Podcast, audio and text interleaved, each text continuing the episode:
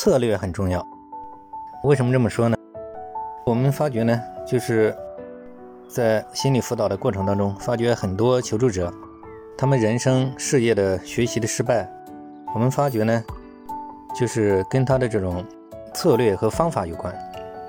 很多人呢，他们可能就是那种也付出了很多努力，但是呢，他们可能就是脑筋比较死板，就是明明一个方法、一个做法，就是始终不成功，他们也不懂得变通嘛，始终就是不断的就是这种在用这种错误的方法不断的去努力，不断的去努力，但是最终还是始终碰壁。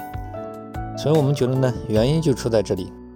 所以我们觉得就是一个很重要的方面，就是这个策略是很重要的。就是这个策略，在思考上不要懒惰，要想到一些更好的策略。我们感觉可以起到事半功倍的作用。呃，所以我们感觉对有了这方面问题的人呢，我们在实践当中发觉对他都有。非常巨大的帮助。